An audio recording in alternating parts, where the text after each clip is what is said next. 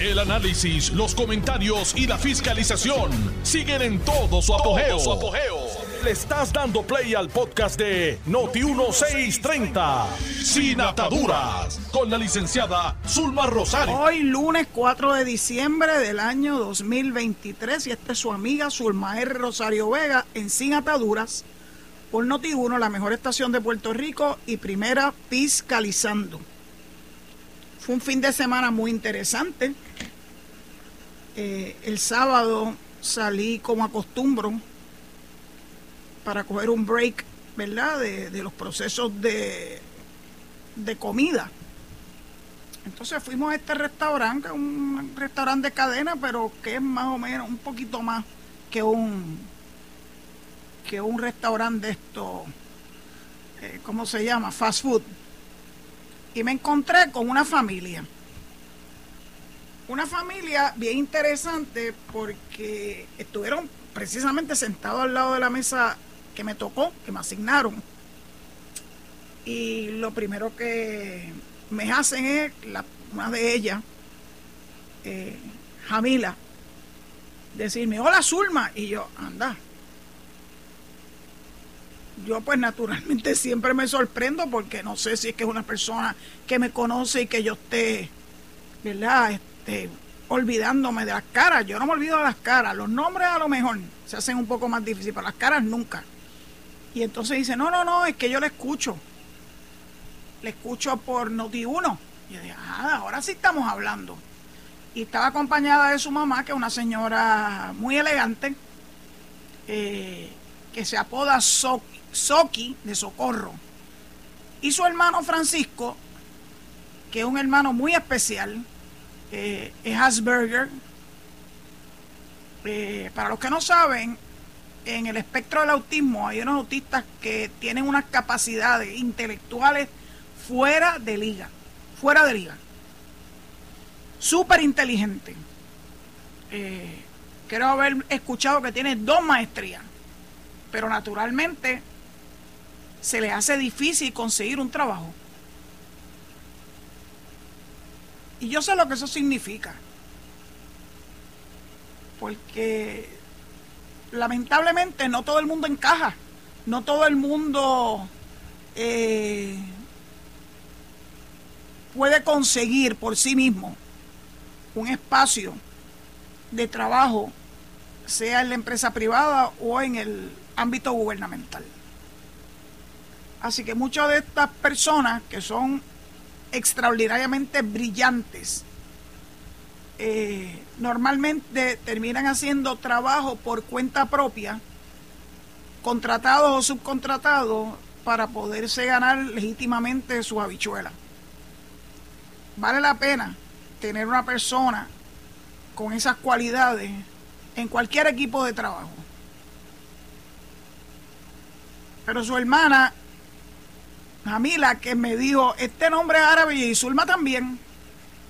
De hecho, yo quiero que ustedes sepan que cuando me fueron a bautizar un poquito de dificultad, este, porque la iglesia católica en aquella época, estoy en el año 1954, era bastante resistente a los nombres y pues no estaba muy de acuerdo con que yo tuviera un nombre árabe, al fin y a la postre. Los árabes estuvieron en España por más de 500 años. Así que nosotros pues tenemos algo de esa cultura y fue difícil, pero me encasquetaron entonces un rosario adicional para hacerme más santa. Mi hermana Evelyn debe estar riéndose, porque yo me llamo Zulma Rosario Rosario Vega, para satisfacer al cura de la iglesia del Pilar, que los otros días la mencioné, porque mis primeros cinco años de vida, eh, Río Piedras, el casco de Río Piedras era el lugar donde yo acostumbraba a ir con mi mamá. Le he hecho el cuento de que teníamos que, donde vivíamos, que era cerca del hipódromo El Comandante, los de San Martín, eh, la transportación principal era de carros públicos. Y entonces, eh, cuando íbamos de regreso con nuestras compras, teníamos que coger un carro público que se conocían en aquella, aquella época Bueno, ahorita le digo el nombre. El problema era que en aquella época todo el mundo podía fumar e incluso fumar cigarro dentro de los vehículos, incluso en vehículos que iban atestados de personas. La piscicorre. Y entonces, pues cuando nos tocaba montarnos una piscicorre, eh, donde había algún caballero fumando algún tabaco, eh, yo me ponía grave, me mareaba, me daban este, náusea, etcétera, etcétera, y mi pobre mamá tenía que bregar conmigo. Hasta que finalmente la ama llegó hasta cerca, bien cerquita de casa, y ya entonces ese era el medio de transportación principal que utilizaba porque mi papá salía, mi papá salía temprano a trabajar. Así que el resto del día, pues yo me quedaba con mi mamá, que tenía que lidiar con esta sajorí, la más chiquita de casa. Y yo sé que para mi mamá no debe haber sido fácil porque era muy preguntona y además muy retante. Por eso es que ustedes me oyen con mucha frecuencia hablar de la chancleta voladora porque esa era el avanzaguapo que tenía mami para mí y para mis hermanos también, pero principalmente para mí, para que entrara en tiempo. Me le enseñaba. En par de ocasiones me las tiró y tenía una puntería que ni Roberto Clemente. Así que cuando yo me encuentro con esta amiga ciudadana que me dice mi nombre es este, es un nombre árabe, y yo le igual que el mío. Y me cuenta que escucha nuestro programa todos los días. Y yo pues estoy súper agradecida de su sintonía, como de tantas otras personas que también se comunican conmigo a través de Twitter para decirme que oyen el programa o lo oyen en vivo o lo oyen en diferido, porque les he dicho en más de una ocasión que el programa se graba y está disponible en las plataformas de podcast. La que yo utilizo normalmente es Spotify pero el propio Noti1 tiene una plataforma de podcast. Así que el que se pierde el programa por H o por R, pues sabe que siempre puede escucharlo a través del podcast a la hora que quiera, a su aire, suavemente, eh, sin el estrés, ¿verdad? De que el programa dura de 4 a 5 de la tarde. Así que a estas buenas amigas de San Germán, que tiene vínculos interesantes porque son de San Germán, pero ella trabaja en Ponce. La mamá es de Guayama, así que como típico puertorriqueño, eh, una persona eh, que es de todos lados, de Ponce, de Guayama, de Cabo Rojo, y luego que ellas se fueron,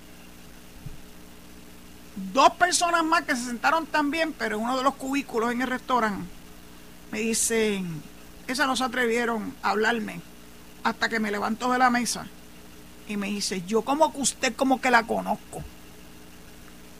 Yo le dije, bueno, y me dice, ¿dónde es usted ya? Pues de Cabo Rojo. No iba a poner a darle explicaciones, ¿verdad? Que yo soy de San Juan, pero que vivo en Cabo Rojo porque es el paraíso que yo escogí para vivir. Así que, ah, de ahí es que la conozco. Ah, bueno, pues de Cabo Rojo es que usted me conoce. Qué bueno. Qué bueno que la cara le resultó familiar.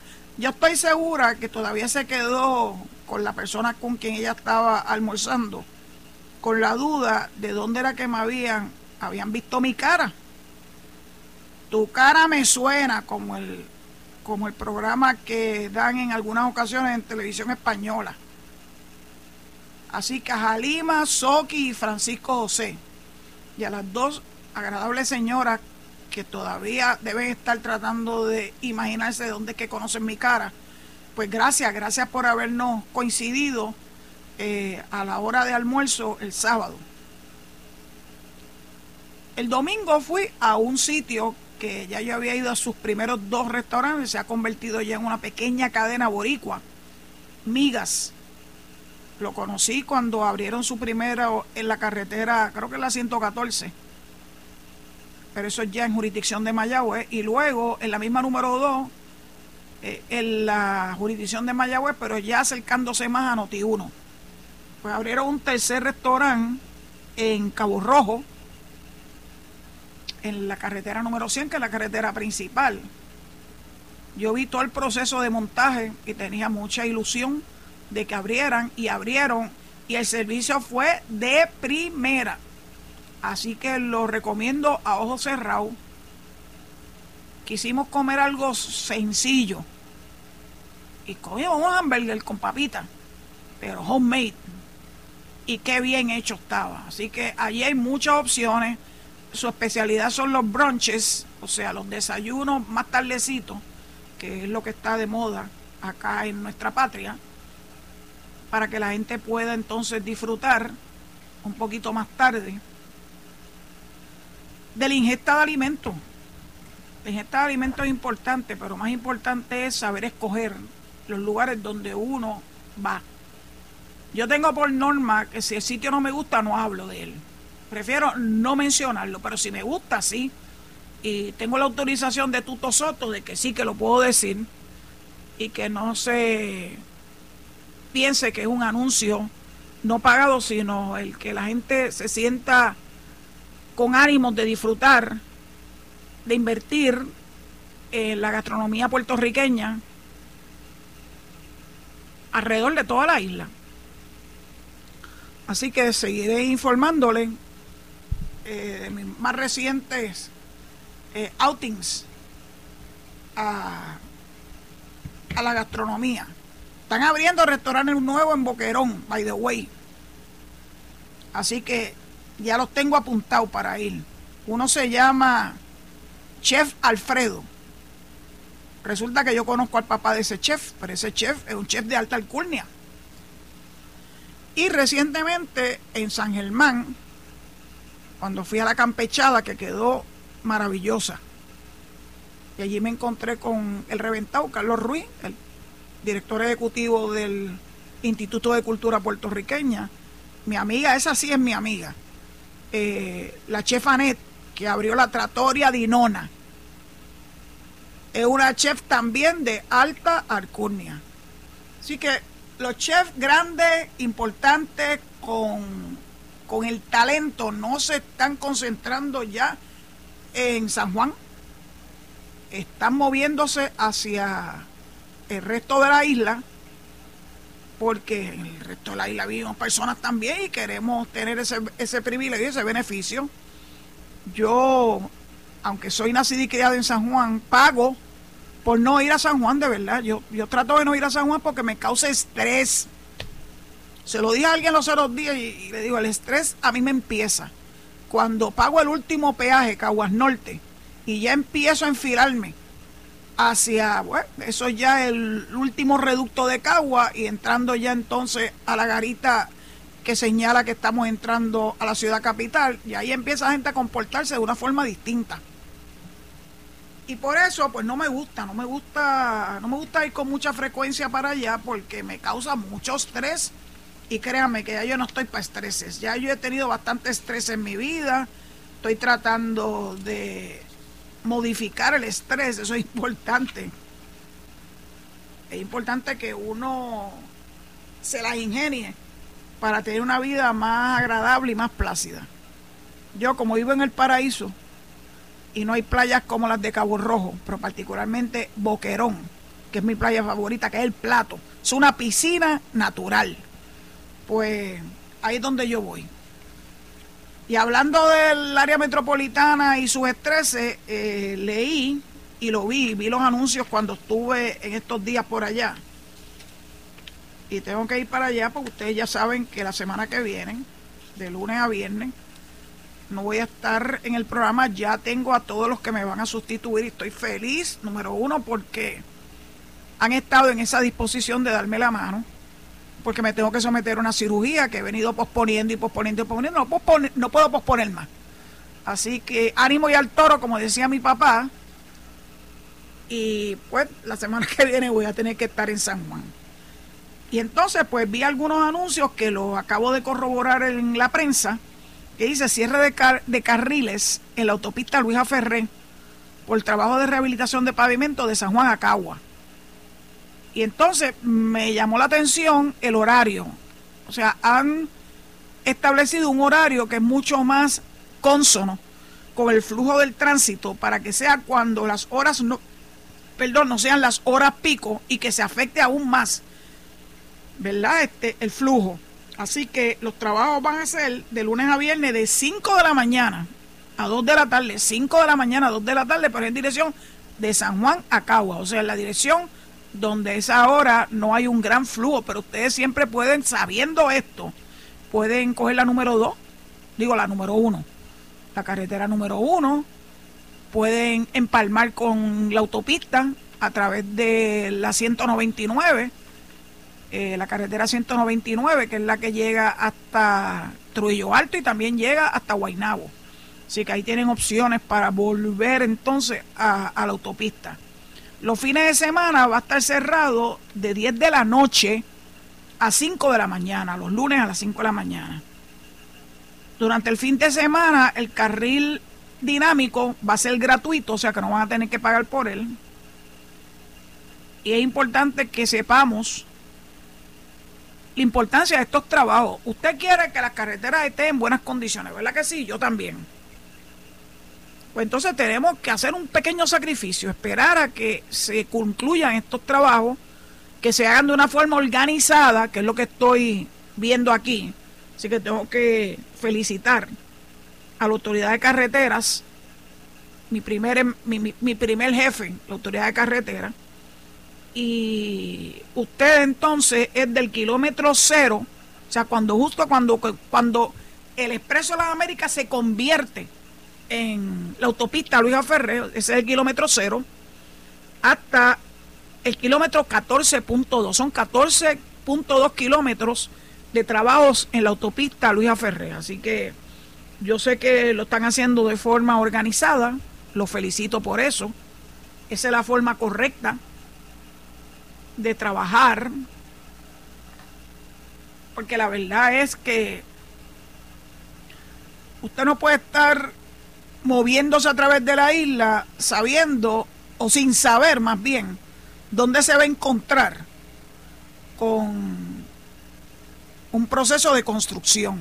Lo bueno es que me lo avisen antes. Hay unas, eh, eh, plataformas que yo he utilizado, es muy buena, una se llama Waze, W-A-Z-E.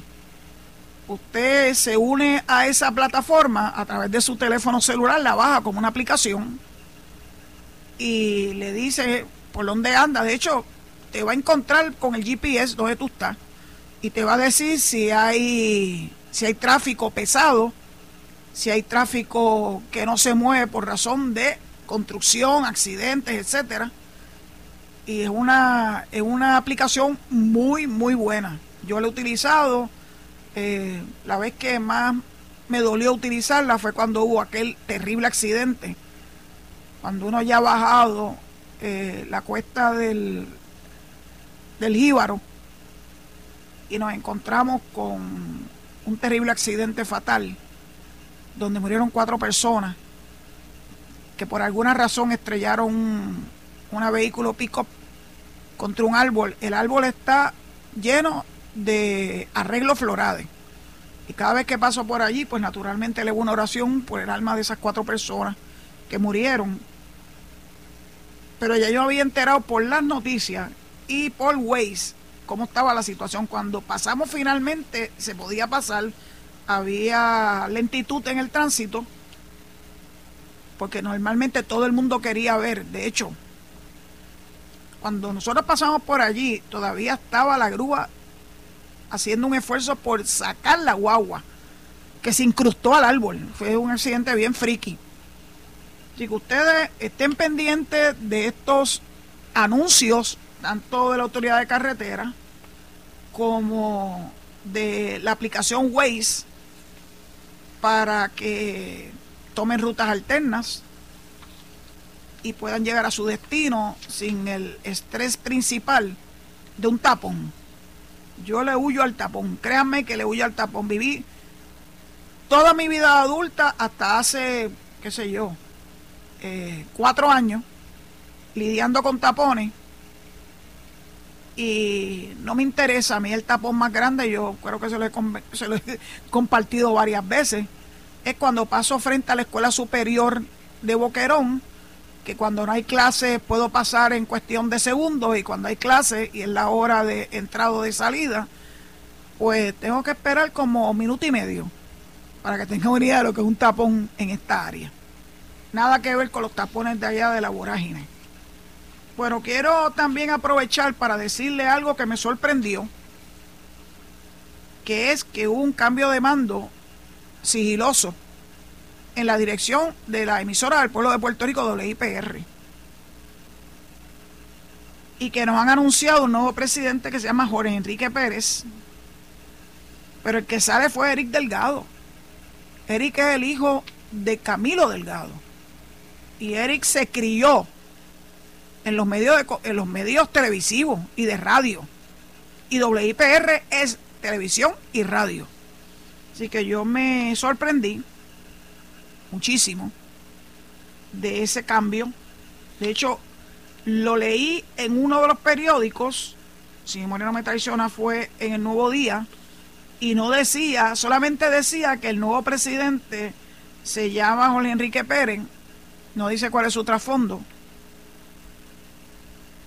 pero no dice que Eric Delgado ya no está. O sea, eh, los periodistas, ¿qué le pasa? Que no le dan contexto a las noticias. Se supone que uno tenga una varita mágica, uno tenga, eh, qué sé yo, las dotes de una, de una bola de cristal para saber qué es lo que está pasando. Explican las cosas. No sean vagos. Pero yo trato de saber el por qué, el porqué de las cosas. No salen, ¿verdad? Las razones particulares de la salida de Eric, aunque yo sé que la Junta de Supervisión de Control Fiscal consistentemente ha pedido el cierre de WIPR. Yo no estoy de acuerdo con ese cierre. La emisora del pueblo de Puerto Rico es sumamente importante porque su función es distinta a las emisoras comerciales. Emisoras comerciales tenemos de sobra en Puerto Rico. Pero WIPR no es eso. WIPR es educativo, también puede ser eh, algo para instruir, además, para entretener. Y sé que se hicieron unos cambios recientes donde eh, se incorporaron unos unas competencias eh, con los estudiantes de escuela superior, algo que ha hecho WIPR yo creo que toda su historia.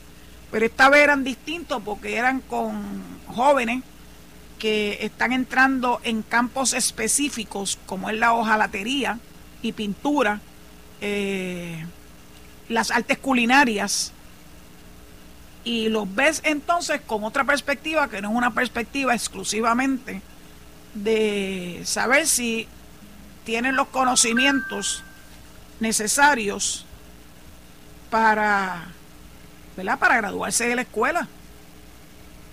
Hoy en día los jóvenes no siempre van a concluir estudios universitarios. Eh, están más, muchos de ellos, listos a entrar al campo laboral. Y por eso la semana pasada les mencioné de esa nueva alternativa de incorporarse en un sitio que le enseñan sobre las labores de la construcción tan importante, particularmente eh, albañilería y trabajar con la madera. Son dos cosas importantes en, en los proyectos de construcción. Así que veo que finalmente nos estamos moviendo más allá de lo tradicional para darle otras opciones a los jóvenes de Puerto Rico. Y antes que nos movamos y cogemos la pausa, eh, que ya la tengo ahí a la vuelta de la esquina, quiero que sepan que tengo que felicitar a José Luis Dalmau, el presidente del Senado, porque me he enterado de una extraordinaria, Cuca lo dijo, actividad que se llama Te invita a los trovadores del mundo en el Capitolio. Eso va a ser este viernes a las 7 de la noche en la Plaza de la Democracia, que es el lado norte del Capitolio.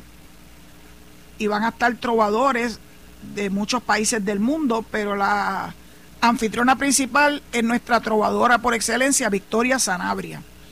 Así que yo creo que vamos a tener un banquete de trovadores y tenemos que darle las gracias al presidente del Senado, José Luis Dalmau, por esa iniciativa. Dicho eso, pues le entrego el micrófono al zombie, eh, y entonces pues nos escuchamos después de la pausa con el favor de Dios. Muchas gracias. Estás escuchando el podcast de Sin Atadura. Sin Atadura. Con la licenciada Zulma Rosario. Por Noti1630. Noti Escuché las noticias eh, en la voz de ese joven con la voz de oro, Rafael Virella. Y la que me llama la atención es la del espía. Eh, espió por muchas décadas a favor de regímenes eh, contrarios a los Estados Unidos, embajador de los Estados Unidos, increíble, eh, de extracción colombiana. Nosotros tenemos nuestra propia espía puertorriqueña también, así que no nos quedamos atrás. Lo que pasa es que ese caso se dilucidó hace unos cuantos años. La gente se tira en unas maromas bien brutales pensando que nunca los van a coger. Siempre los van a coger, siempre los van a coger, que tarde que temprano. Este llevaba yo creo que como 30 años espiando para Cuba y para otros regímenes eh, por muchos, muchos, muchos años. Así que, bueno, de cualquier malla sale un ratón. Uno se queda, se queda atónito que haya gente que esté dispuesta a esas maromas y eso es a cambio de billetazos limpios. No crean que eso es por el amor a la patria. Si hay billetes de por medio y la gente habla de corrupción, como si eso fuera endémico solamente en Puerto Rico o entre políticos. La corrupción está en todos los órdenes de la vida. Eh, y eso depende de muchos factores, entre ellos esa crianza que se le da a los hijos, donde lo que principalmente se alienta es a tener cosas, lo material. Y lamentablemente algunos de estos jóvenes que no tienen una buena crianza en valores, porque sus padres lamentablemente están ausentes, eh, terminan buscando el dinero fácil. Eh, el dinero fácil eh, haciendo de gatillero. Una cosa, una cosa bien terrible especialmente en jóvenes, como es el caso del que asesinó a los a los viejos en Nahuabo, cosas que uno ya yo hablé de ese tema extenso la semana pasada.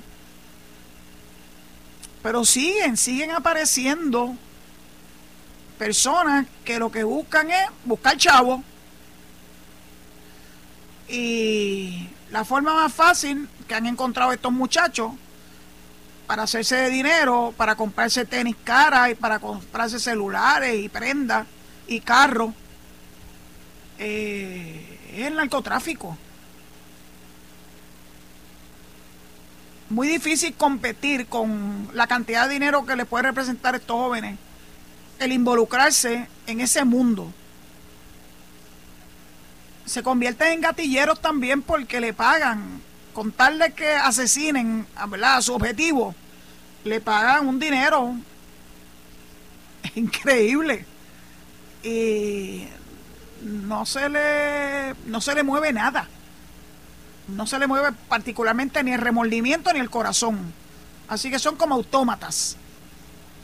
Hay que tener un cuidado extremo porque todos pudiéramos ser víctimas de estos muchachos que no tienen mucha, mucha cesera, no tienen mucha materia gris y se van a lo fácil, fácil entre comillas, porque quitarle la vida a un ser humano no puede considerarse algo fácil, pero para estos muchachos sí, porque han estado criados con esos videojuegos llenos de violencia, y potencialmente pueden pensar que lo que ellos están haciendo es emular esos videojuegos.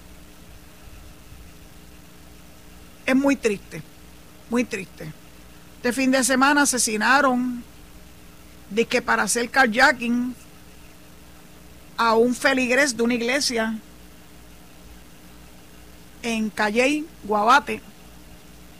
Pero también asesinaron, asesinaron a una persona que era un subcontratista de Luma en la plena autopista 22, la de Diego. Yo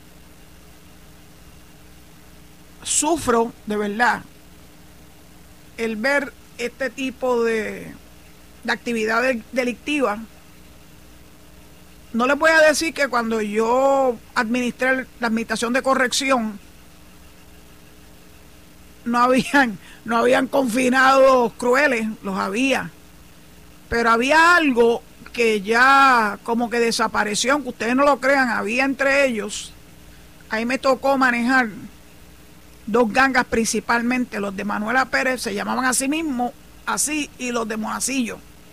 Aunque no todos pertenecían a ninguno, ni al residencial Manuela Pérez, ni a la comunidad de Monacillo, pero ellos se dividieron en bandos y cada uno de esos bandos pues tenía sus reglas de juego, sus códigos de ética, aunque ustedes no lo crean, eh, que yo creo que eso ya hace rato que dejó de existir, donde no se metían ni con niños, ni con viejos, ni con mujeres.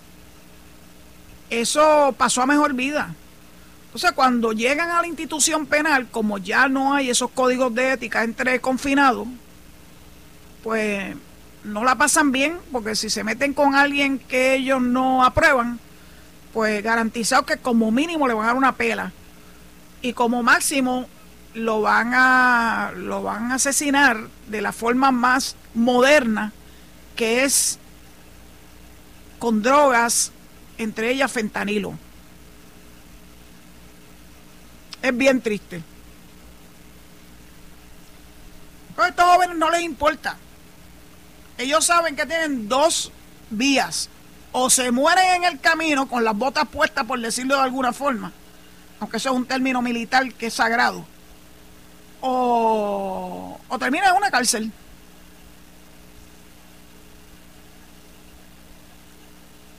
Nunca dejaré de pensar en lo que significa que las cárceles de Puerto Rico tengan este tipo de confinados que no tienen ningún prurito, no tienen ningún ninguna ética, porque ya ellos están convencidos de que lo que necesitan es el dinero rápido y fácil para hacerse de lo que yo dije ahorita, las tenis, las prendas, los carros y si les dura un ratito, les dura mucho tiempo, pues a ellos les es inmaterial. Es sumamente difícil. Y oír que este fin de semana hubo esas muertes insensatas en plenas carreteras, eh, son cosas que le revuelca el alma a cualquiera. Pero vamos a hablar de cosas positivas, porque cuando me pongo a hablar de esas cosas, eh, el corazón me da un vuelco. La NASA, particularmente los que estudian ingeniería en el Colegio de Mayagüez, mejor conocido en tiempos modernos como el recinto universitario de Mayagüez de la Universidad de Puerto Rico. Hay un artículo hoy de dos páginas en el Nuevo Día, página 16, que se titula Orgullo Borico en los pasillos de la NASA. Y esto, el lugar donde se lleva a cabo en Greenbelt, Maryland. Conozco Greenbelt, porque mi familia mm, vivió por muchos años muy cerquita en Laurel. Y en Greenbelt es una de las estaciones del metro de Washington. Allí está eh, un lugar que está vinculado a la NASA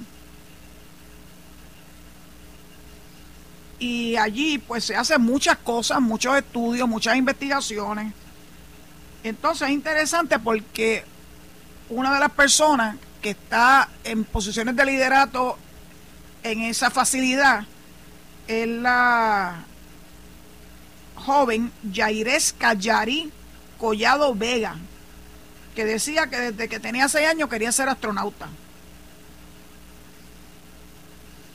Es directora de la Oficina de Meteorología Espacial de la NASA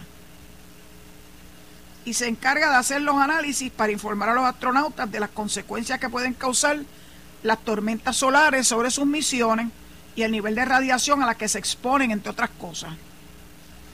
Y estos son citas directas a Yari Collado. el espacio no está vacío. Tenemos el viento solar, que es la expansión de la corona solar, y el sol también tiene tormentas solares.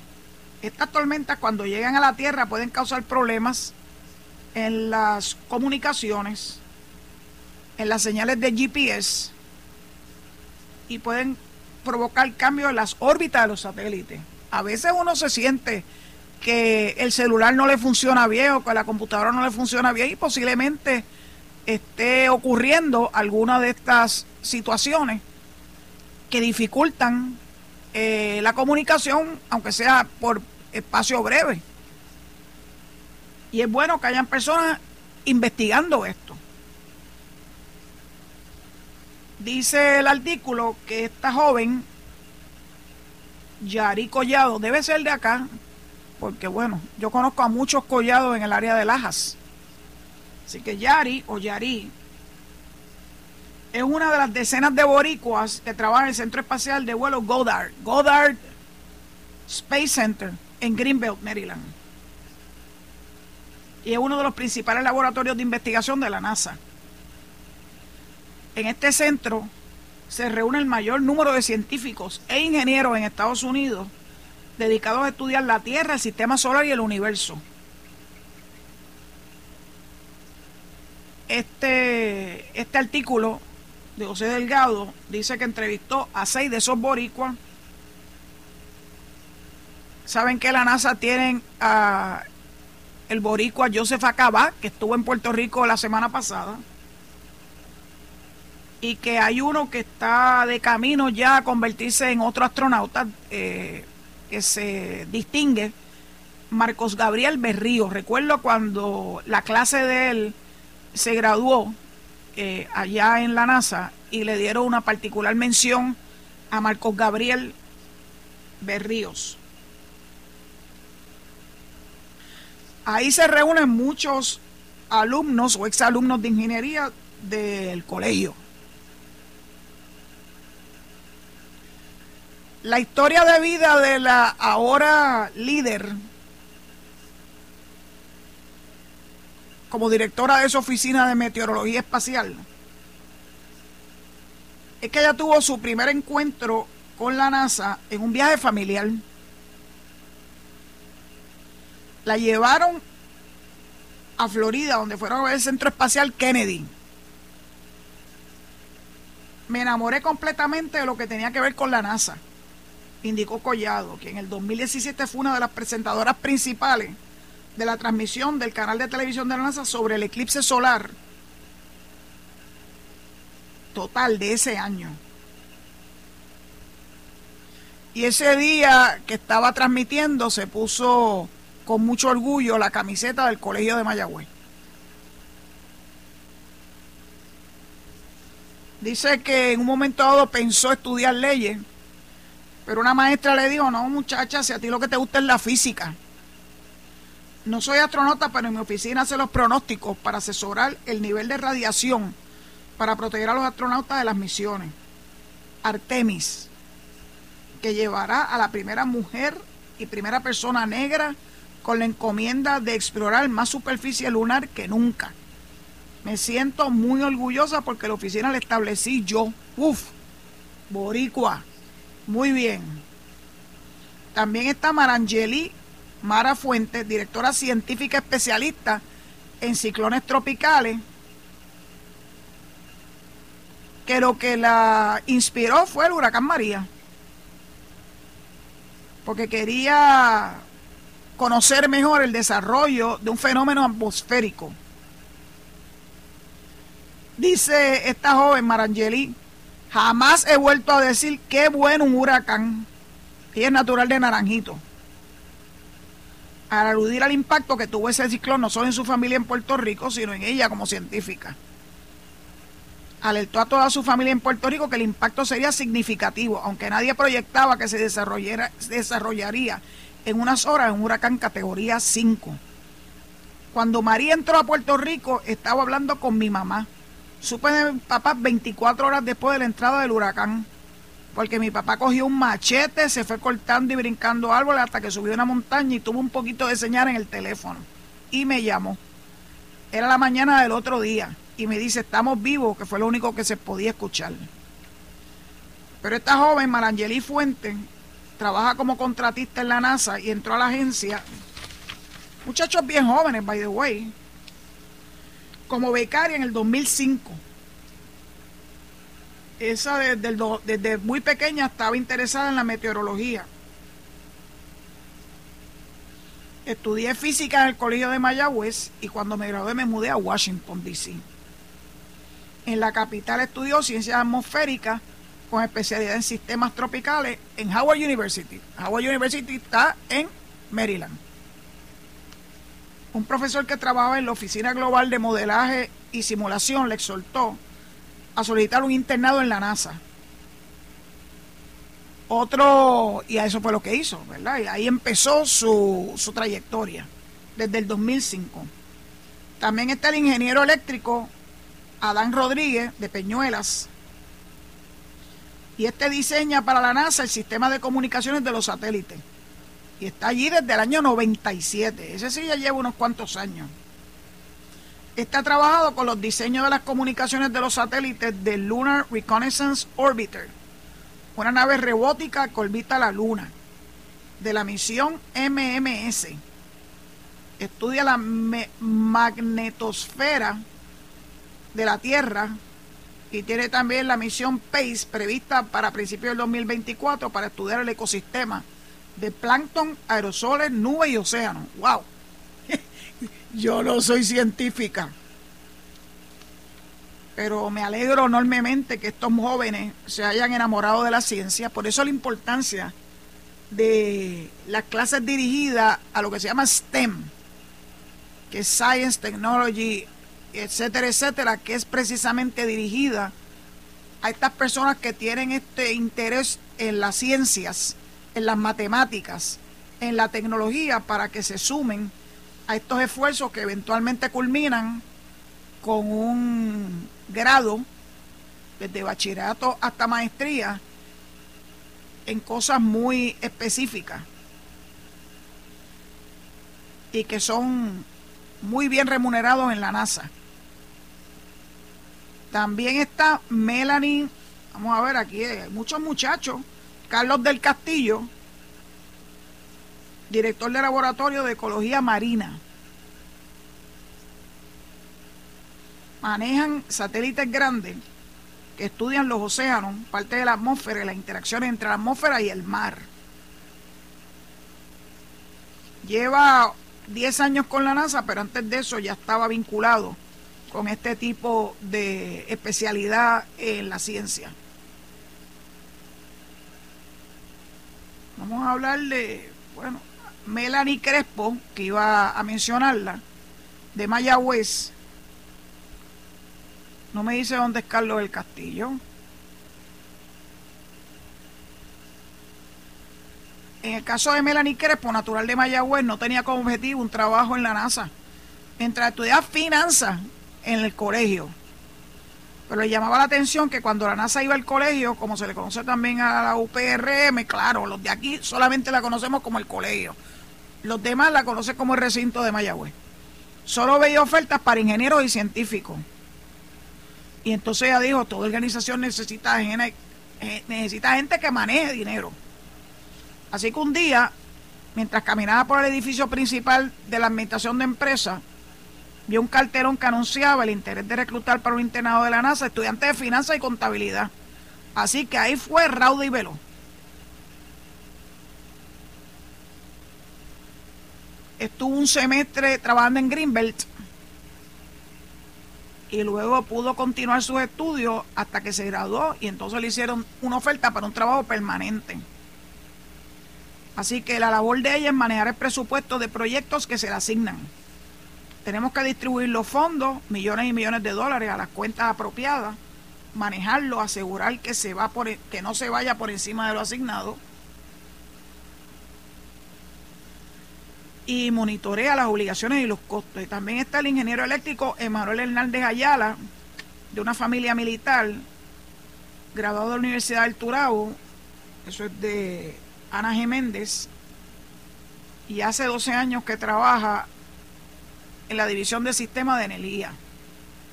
Nació en Panamá porque era hijo de militar, eso era un Army Brat. Y llegó como interno también, un internado de verano. Estaba a punto de graduarme, no me faltaba mucho, me ofrecieron un co-op. Vine aquí para trabajar seis meses, regresé a Puerto Rico, me gradué y me ofrecieron trabajo a tiempo completo. Vale la pena estudiar y vale la pena estudiar esas cosas que le llegan al alma a uno. Todos estos jóvenes, pues puertorriqueños, nos hacen sentir muy orgullosos de sus logros. Y son importantes contrastarlo con esos otros que se ganan las primeras planas haciendo fechoría. Por eso es que yo pienso que nosotros tenemos una obligación de hablarle las cosas positivas que hace nuestra juventud, para que eso sí los lleve a otras alternativas en su vida. Hay que darle alternativa a la juventud de Puerto Rico. Bueno, y dicho eso, llegamos a la hora crítica en que tengo que devolverle el micrófono a mi amigo el zombie y eso es lo que voy a hacer de inmediato, no sin antes recordarles que inmediatamente después viene Enrique Quique Cruz, luego Luis Enrique Falú y luego Notiuno en la noche y les ruego que mañana a las 4 de la tarde sintonicen este su programa sin ataduras para seguir comentando las cosas interesantes que pasan en Puerto Rico y no limitarla a la política. De política hablan todos mis compañeros, particularmente desde la mañana hasta Carmen. Yo prefiero dedicarle muy poco tiempo a la política, aunque sí es importante que hablemos de ella. Mañana voy a hablar de un sondeo que hicieron entre jóvenes universitarios sobre su visión de la política en Puerto Rico. Hasta mañana, si Dios lo permite, y muchas gracias por su sintonía. Esto fue el podcast de Noti1630, sin ataduras, con la licenciada Zulma Rosario. Dale play a tu podcast favorito a través de Apple Podcasts, Spotify, Google Podcasts, Stitcher y notiuno.com.